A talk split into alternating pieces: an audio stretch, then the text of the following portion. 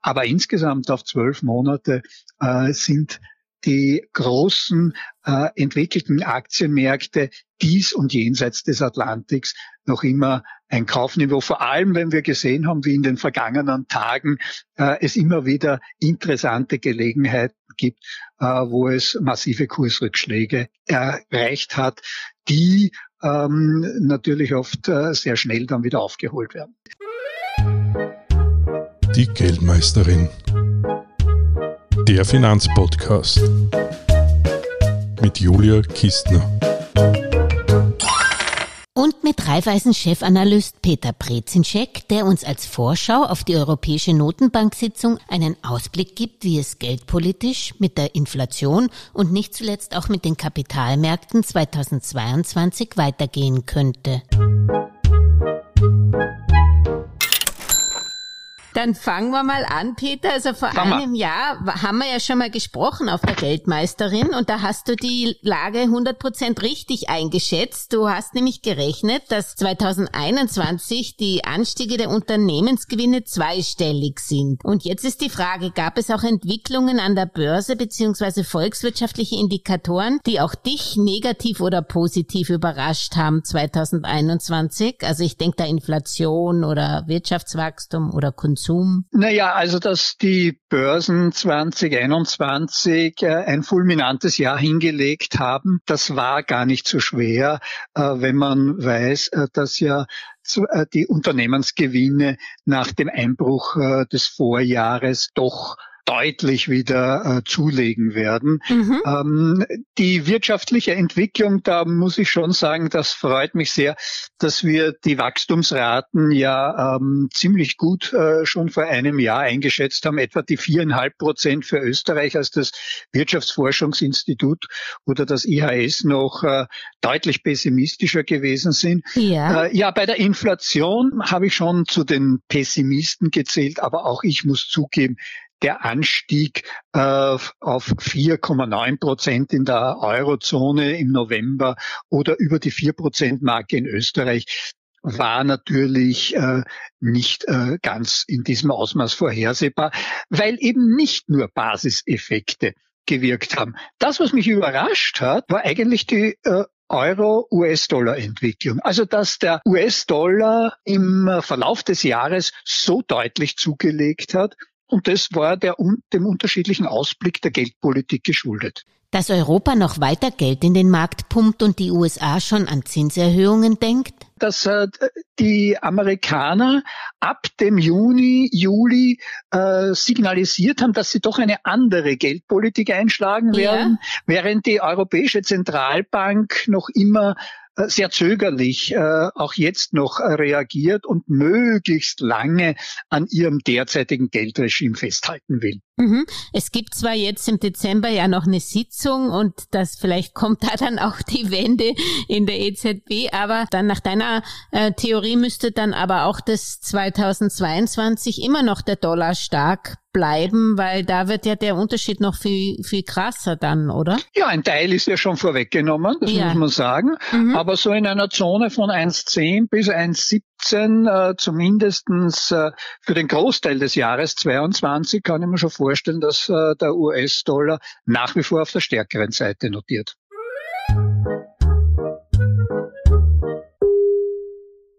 Und äh, der Konsum, hat der dich eigentlich überrascht? Oder also in, in Amerika hat der zum Beispiel auch die Online-Verkäufe sind 20 Prozent stärker gewesen. Ja, also ich weiß nicht, ob das jetzt nur Ersatzkäufe vom, vom Umsatz im Handel war oder ob wirklich mehr konsumiert wurde. Naja, da muss man schon die Aufsteuereffekte aus dem vergangenen Jahr sehen. Mhm. In Europa war es nicht ganz so schön. Da ist ja vor allem auch äh, die Investitionsneigung und auch die Exporte als äh, Wachstumstreiber zu nennen.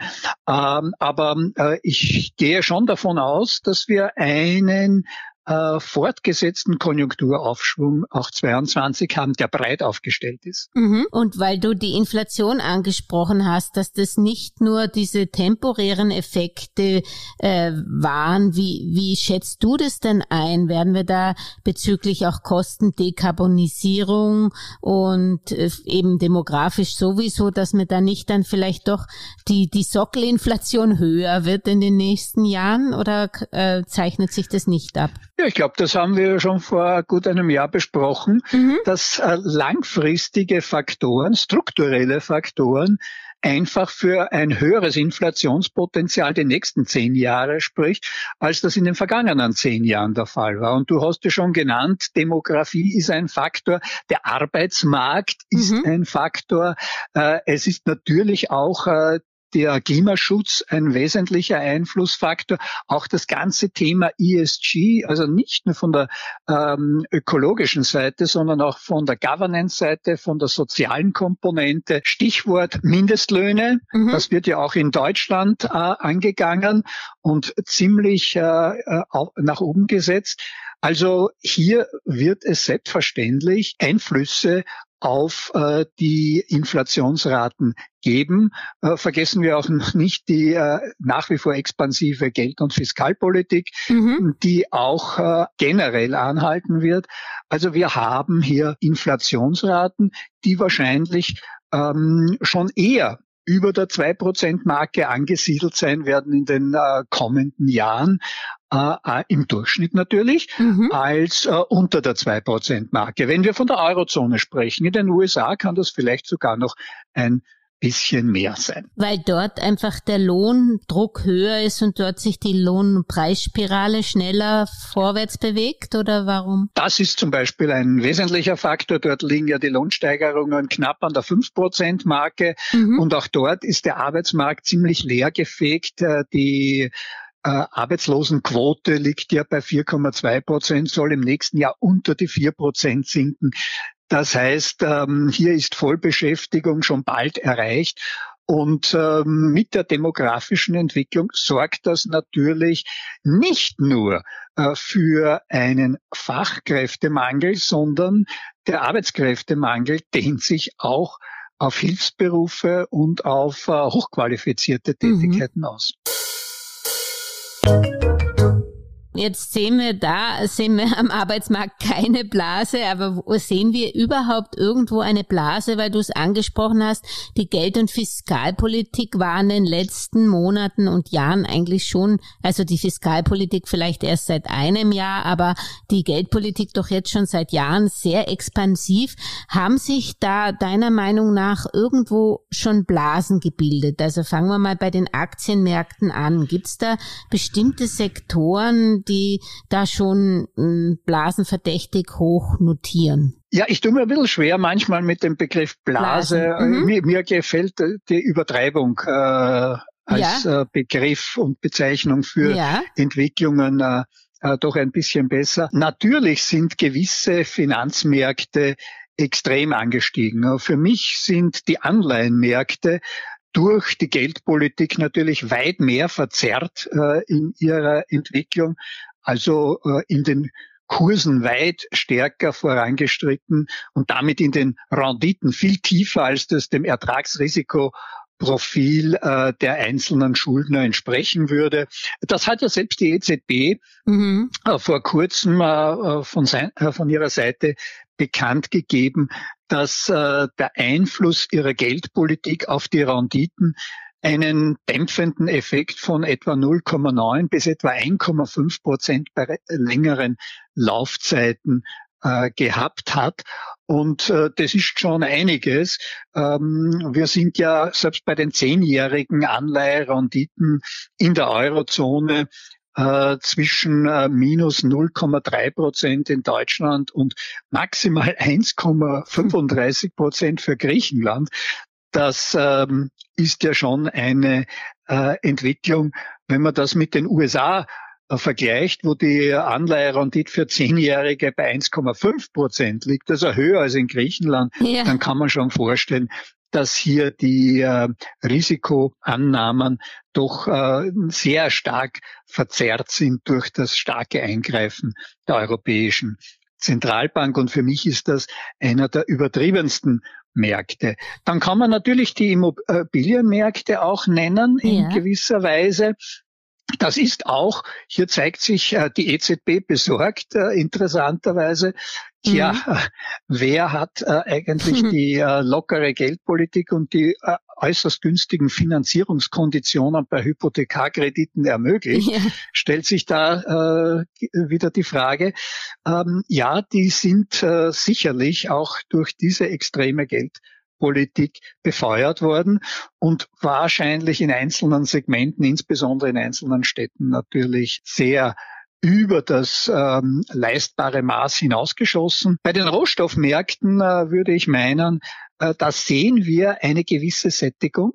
Mhm. Äh, wir haben das jetzt äh, ganz deutlich am Beispiel Bauholz gemerkt, äh, dass er im Frühjahr in die Höhe geschossen ist und jetzt sich wieder deutlich ermäßigt hat. Das Gleiche trifft ja auch beispielsweise jetzt auf die Metalle zu, auf Kupfer, Aluminium mhm. und auch Rohöl und vor allem auch der Erdgaspreis, der noch äh, vor einem Monat neue Rekordstände erreicht hat hat sich äh, zweistellig ermäßigt. Also äh, hier gibt es schon gewisse Normalisierungstendenzen, für, die für 2022 auch eine gewisse Entspannung auf äh, der Seite der Produzentenpreise, der Rohstoffpreise und damit in weiterer Folge vielleicht auch für die Konsumentenpreise bedeutet. Und wenn wir abschließend äh, auf die Aktienmärkte eingehen, ja. ja. die Aktienmärkte sind nicht billig. Sie sind insbesondere, wenn wir uns äh, die USA anschauen, äh, natürlich mit äh, Kursgewinnverhältnissen äh, von 25 bis 30 ähm, historisch hoch in einem Niedrigzinsumfeld noch äh, gesagt.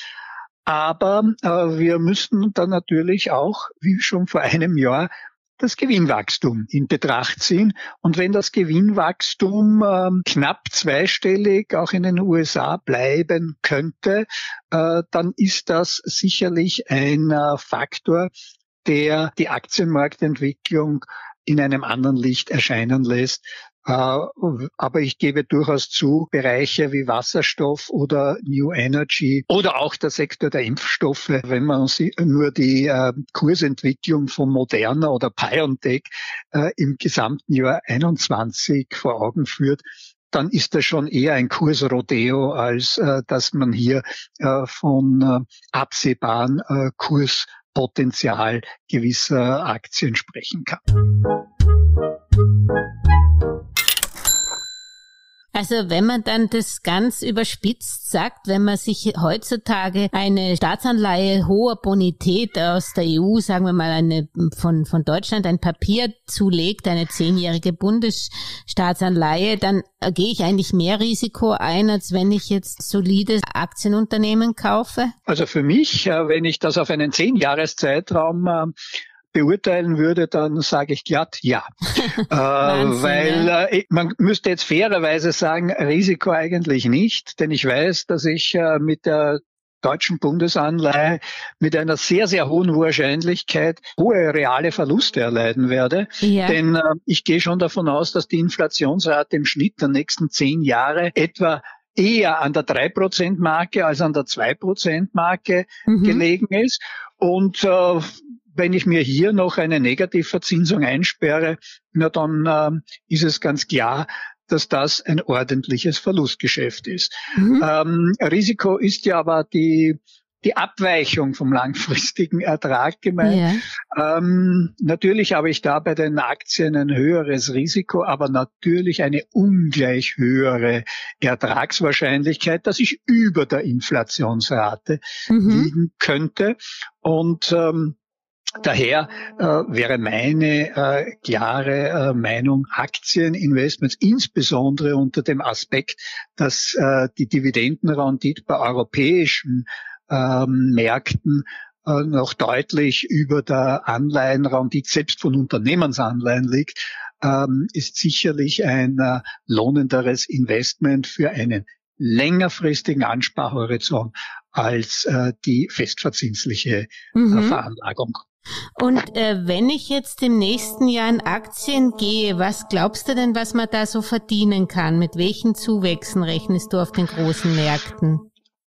Naja, äh, ich glaube, dass ähm, wir 2022 äh, schon eine gewisse Unterschiedlichkeit äh, in der Saisonalität bekommen. Ich bin sehr zuversichtlich, dass das erste Halbjahr äh, mit einem gewissen Entspannungsprozess rechnet, was die Covid-19 äh, Diskussion und Dominanz betrifft. Ich hoffe, dass das abkippen wird und äh, mit der Saisonalität die anderen äh, Themen wieder in den Vordergrund rücken und damit auch äh, das gute wirtschaftliche Umfeld.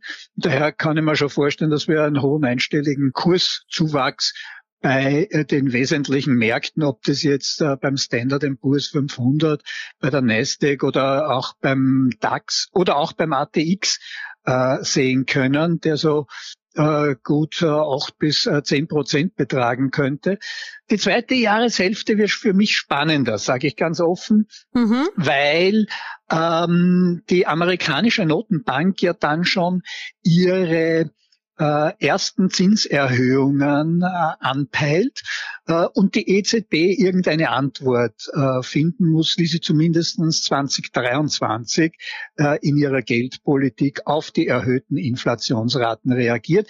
Also da könnte es ein bisschen zäher werden, aber insgesamt auf zwölf Monate sind die großen äh, entwickelten Aktienmärkte dies und jenseits des Atlantiks noch immer ein Kaufniveau, vor allem wenn wir gesehen haben, wie in den vergangenen Tagen äh, es immer wieder interessante Gelegenheiten gibt, äh, wo es massive Kursrückschläge erreicht hat, die ähm, natürlich oft äh, sehr schnell dann wieder aufgeholt werden.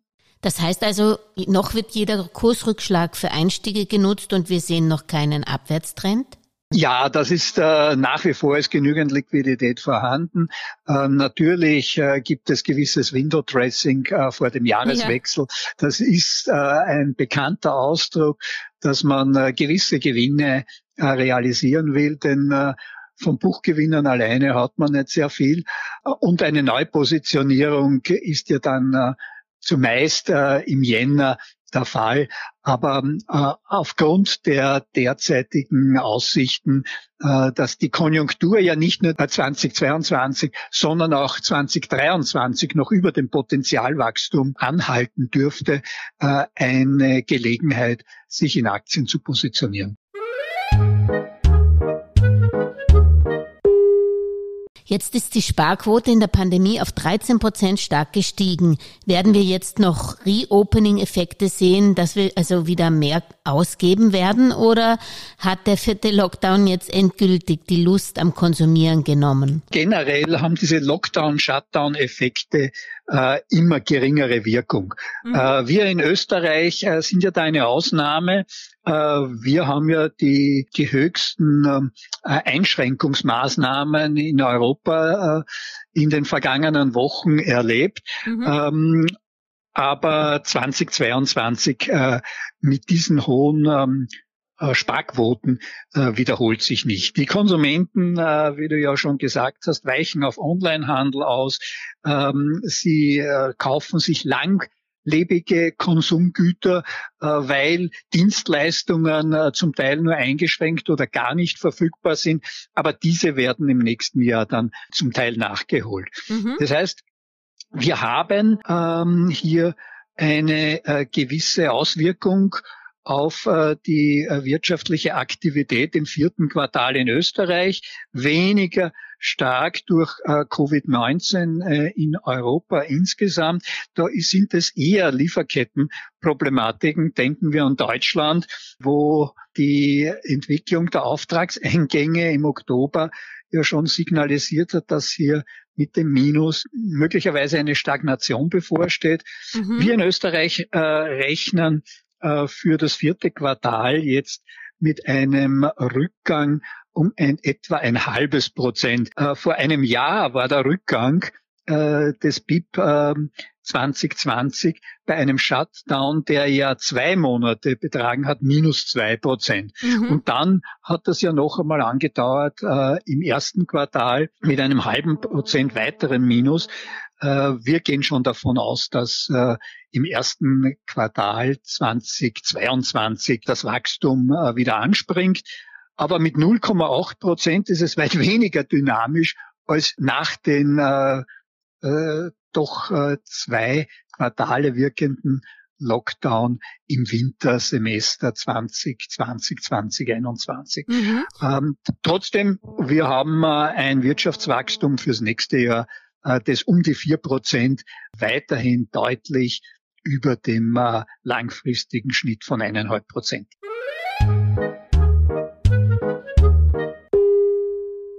Vom Wirtschaftswachstum droht also keine Gefahr, aber wie sind deine Einschätzungen für die Zinsen für 2022 und was dann natürlich spannend ist auch für Europa 2023 und 2024? Die Zinserwartungen hängen natürlich von der Inflationsthematik ab, ganz ja. klar. Mhm. Also äh, wenn man sich die Inflationsraten anschaut, dann war ja die USA mit 4,3 Prozent im heurigen Jahr weit vorne, jetzt ja noch äh, im Herbst äh, über der 6 Prozent Marke. Da werden äh, die ähm, Preissteigerungen im nächsten Jahr natürlich deutlich zurückgehen, mhm. aber mit etwa 3,2 Prozent ähm, werden die äh, Verbraucherpreise weit über dem Inflationsziel der Federal Reserve liegen. Und mhm. deswegen ist es nicht verwunderlich, dass äh, die amerikanische Notenbank auch hier dementsprechend reagiert, mhm. schon reagiert hat mit äh, einer Verlangsamung äh, des Quantitative Easing Programmes, das sie spätestens im zweiten Quartal äh, des nächsten Jahres beendet ja. und ähm, möglicherweise ab äh, der Jahresmitte 2022 mit den ersten Zinserhöhungen beginnt, weil auch im 2023er Jahr die Inflationsrate noch über der 2%-Marke liegen könnte. In der Eurozone ist es ein bisschen anders. Wir haben nicht diesen extremen Inflationsdruck ja. wie in den USA.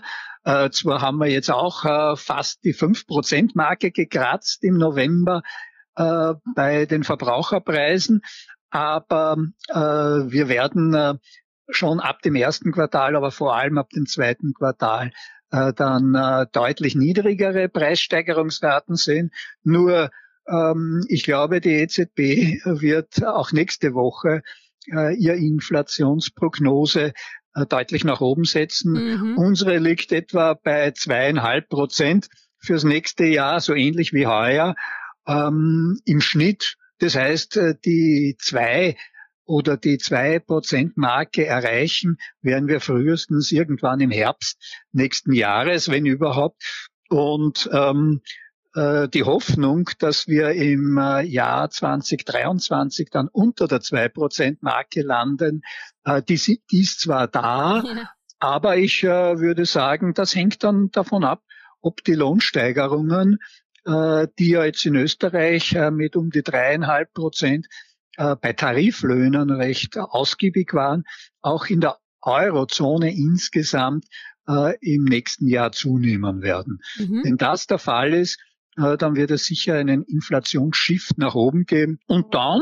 äh, wird die EZB im äh, spätestens im Jahr 2023 auch auf der Zinsseite reagieren, weil sonst würde sie meines Erachtens sehr stark an Glaubwürdigkeit, vor allem bei den breiten Bevölkerungsschichten, weniger am Finanzmarkt, aber bei breiten Bevölkerungsschichten verlieren, weil äh, die Versprechen oder das Mandat heißt ja primär Preisstabilität. Und das ist mit Inflationsraten, die deutlich über zwei Prozent liegen, sicherlich nicht mehr gegeben, selbst nach eigener neuer Definition der EZB.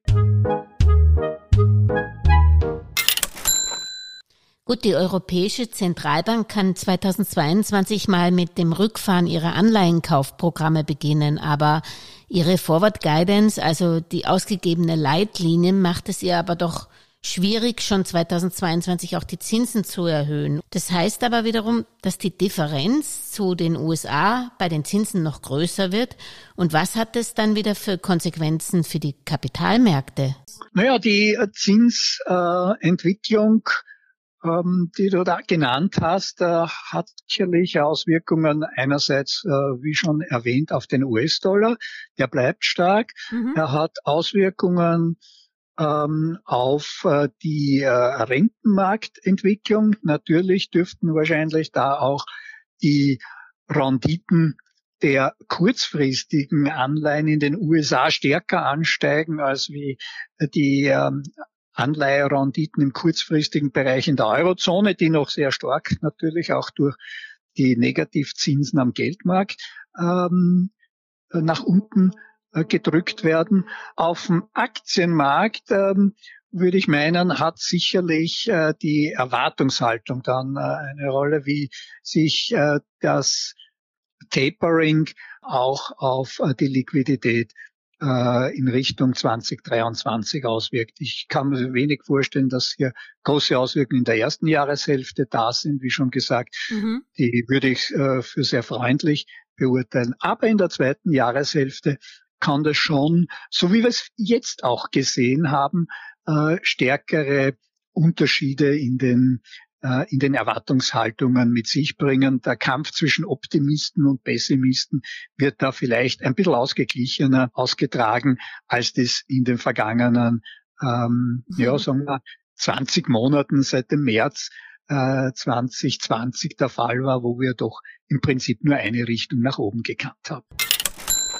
Noch zum Gold. Da hast du dich ein bisschen verschätzt. Du bist von einem Goldpreis von 2000 US-Dollar je Unze ausgegangen. Warum hat das Edelmetall die Marke nicht annähernd geknackt? Und ja, was ist mit dem Gold los? Ja, du hast vollkommen recht. Ich glaube, eine Antwort habe ich da schon gegeben. Das war der doch überraschend äh, starke US-Dollar. Mhm. Das ist äh, eindeutig ein wesentlicher Faktor. Und natürlich Warum ist der US-Dollar stärker geworden, wie schon ausgeführt? Äh, seit der Jahresmitte hat äh, Sharon Powell eine andere Geldpolitik angekündigt mhm. und äh, die Realverzinsung oder die negative Realverzinsung, wie wir ja jetzt äh, derzeit haben, sowohl in den USA als auch in Europa, ähm, die ist ähm, ein Treiber fürs Gold. Nur wenn diese Realverzinsung durch Zinserhöhungen ähm, kompensiert wird, beziehungsweise auch die Inflation, der Inflationshöhepunkt äh, dann wieder abnimmt und die Wahrscheinlichkeit einer besseren Inflationsbekämpfung in den, durch die amerikanische Geldpolitik stattfindet, ist das äh, ein dämpfender Faktor. Also ich würde meinen, da sind äh, die wesentlichen Punkte zu finden. Ein Nebenaspekt ist sicherlich auch, dass Kryptowährungen mhm. ähm, eine Alternativveranlagung äh, äh, geboten haben und äh, hier genau diametral zum Goldpreis sich ja dann wieder neuen Höchstkursen genähert haben und äh, in die Höhe geschossen sind. Kryptoinvestments haben also schon so ein Marktvolumen, dass sie den Goldpreis beeinflussen? Ob es äh, den Goldpreis in, in, in, der, in, in seiner gesamten Dimension bewegt, äh, das wage ich zu bezweifeln, mhm. aber es ist ein, durchaus ein Puzzle, äh, Baustein ähm, in diesem gesamten äh, Bild äh, das äh, dem Gold äh, etwas abträglich gewirkt hat im mhm. Jahr 2021. Nochmal zurück zur EZB. Die geldpolitische Wende, die kommt also 2022. Wo, in welchen Regionen und in welchen Branchen könnte es da Klippeneffekte geben?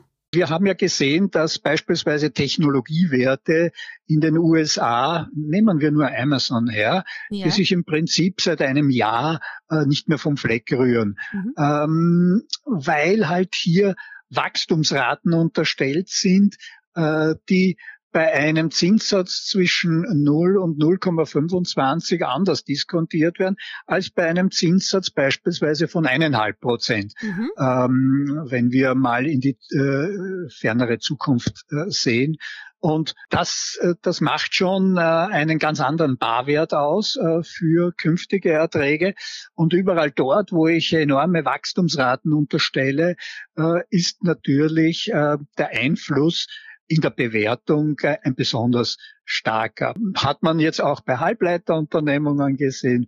Man hat es aber auch bei anderen Unternehmungen gesehen, also Alternativenergien oder auch im Bereich von äh, Impfstoffherstellern. Mhm. Nun, äh, ich äh, würde aber meinen, dass äh, die äh, Gefahr, dass wir äh, bei den Non-Performing Loans dass wir bei den Unternehmungen jetzt einen starken Anstieg der Ausfallsquote haben, ähm, unbegründet ist. Mhm. Die Finanzierungskonditionen bleiben ja mhm. nach wie vor sehr günstig. Ja. Wir haben auch äh, im äh, 2022er Jahr ja. äh, meist zumeist, also auf jeden Fall für den Investment Grade Bereich, ja. aber möglicherweise sogar auch für den Doppel B Bereich von Anleihen noch immer Realverzinsungen, äh, die wahrscheinlich äh, negativ sind, beziehungsweise gerade am Break-Even sind. Also ein Umfeld, das wir äh, viele, viele Jahre nicht gekannt haben. Mhm. Und daher glaube ich nicht, dass wir extreme Verschlechterungen hier bekommen, was das Ausfallsrisiko betrifft. Das heißt auch, äh, dass die Einschätzung für den Bankensektor durchaus konstruktiv im nächsten Jahr sein wird, mhm. wenn auch die äh, Zinskurve äh, möglicherweise sich etwas aufstellt, äh, zumindest im europäischen Bereich. Äh, und das sollte dann auch äh, die Profitabilität stützen. Was sehr wohl ähm, gewisse Verunsicherung sorgt, sieht man ja in China im Immobilienbereich, dass es hier Übertreibungen gegeben hat, was den Leverage betrifft. Ähm, Stichwort Evergrande. Mhm. Ähm, das ist wahrscheinlich kein Einzelfall. Und dieser Restrukturierungsprozess, äh, der wird schon eine gewisse Bremse dann äh, für äh, Wachstum, aber auch für die Nachfrage bei Rohstoffen.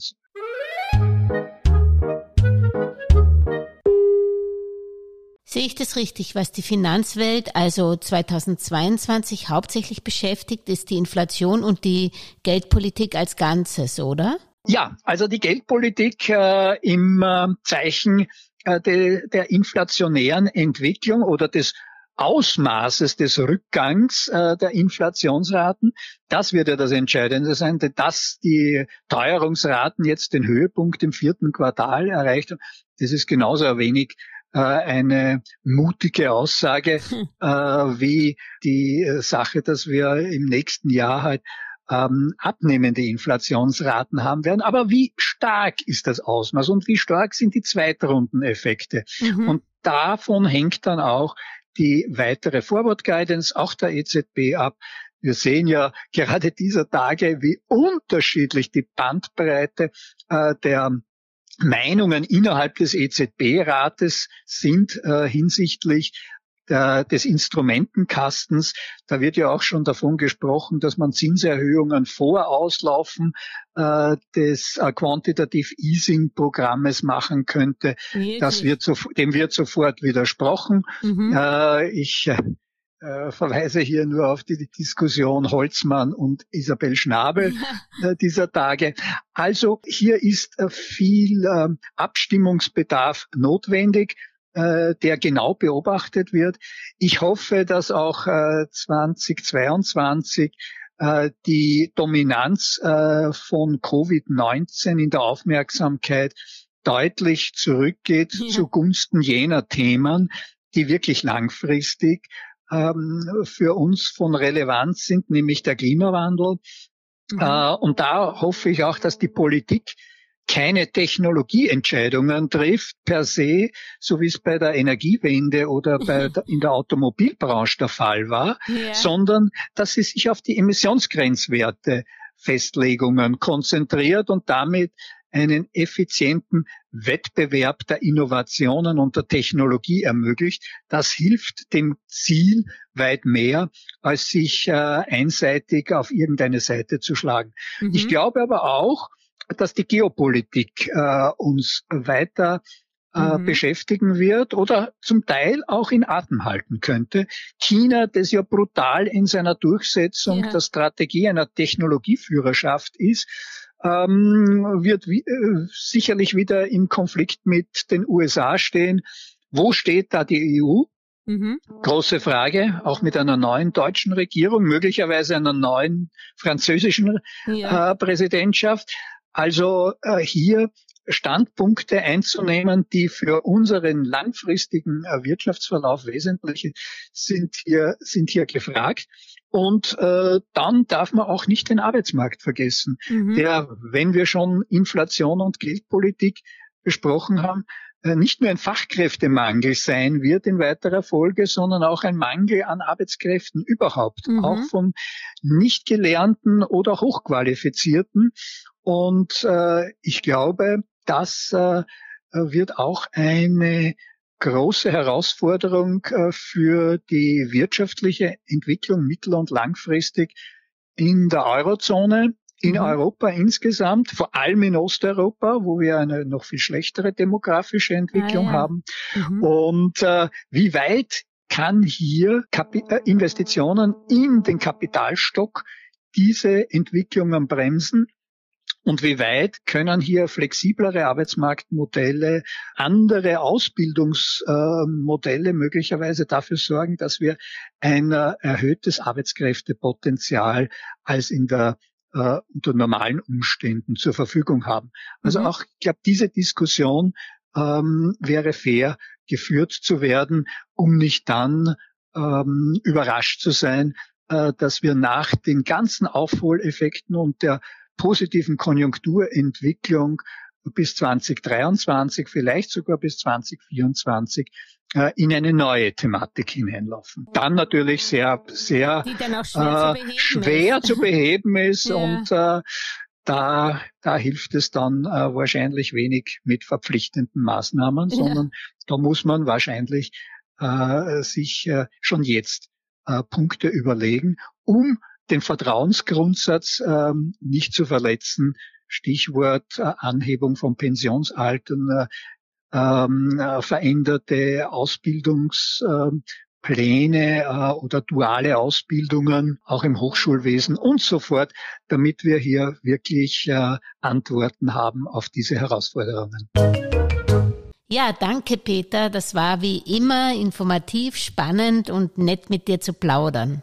Ja, danke für das Interview. Ciao, Baba. Über aktuelle Börsenaufreger und Ereignisse berichtet Werktag für Werktag übrigens die kleine Podcast-Schwester der Geldmeisterin, die Börsenminute.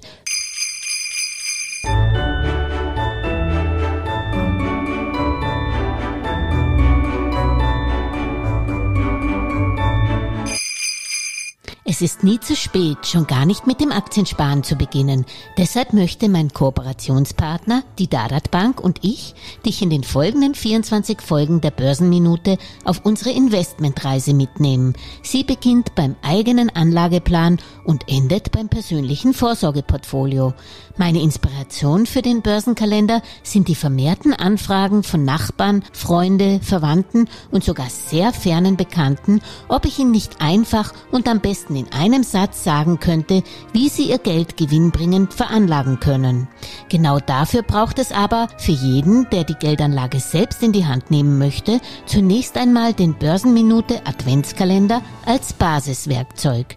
Für meine treuen Börsenminute-Abonnenten klingen vielleicht die ersten Fenster des Kalenders nicht neu. Aber es schadet ja auch nicht, immer wieder daran erinnert zu werden, dass ich Geld auf dem Sparkonto wissentlich vernichte, obwohl es doch Anlagealternativen gibt. In diesem Sinne viel Vergnügen mit dem Advents-Börsenkalender von Julia Kistner und Dadat, ein 24-teiliger Finanzlernpodcast, den ich euch gerne mit der Beantwortung eurer persönlichen Finanzfragen über die Weihnachtszeit hinaus hinaus prolongiere. Und am Schluss noch der Disclaimer. An dieser Stelle wie immer der wichtige Hinweis, dass die Inhalte dieses Podcasts, der Videos und der Webseite geldmeisterin.com ausschließlich der allgemeinen Information dienen und die ganz persönliche Meinung der Geldmeisterin und von Julia sind. Es handelt sich keinesfalls um Investmentempfehlungen, Rechts- oder Anlageberatungen. Das Gesagte, Geschriebene und Dargestellte kann und soll auch nicht das persönliche Gespräch mit deiner Finanzberaterin ersetzen. Auch sind weder die Geldmeisterin noch Julia Kistner informiert darüber, wie es mit deiner Vermögenssituation ausschaut, deinen Bedürfnissen, familiären Umständen, deinem Finanzwissen, die Risikoneigung oder deinen Anlagehorizont. Anlegen erfolgt daher auf eigene Gefahr. Die Geldmeisterin und Julia Kistner haften nicht für Anlageentscheidungen, die aufgrund ihrer Medienbeiträge getroffen werden. Kurzum, für die Geldmeisterin und Julia Kistner war es immer ein Vergnügen, dich bei deinem Vermögensaufbau zu inspirieren. Auf deinen eigenen, persönlich richtigen Geldesel musst du schon selbst setzen. Viel Erfolg!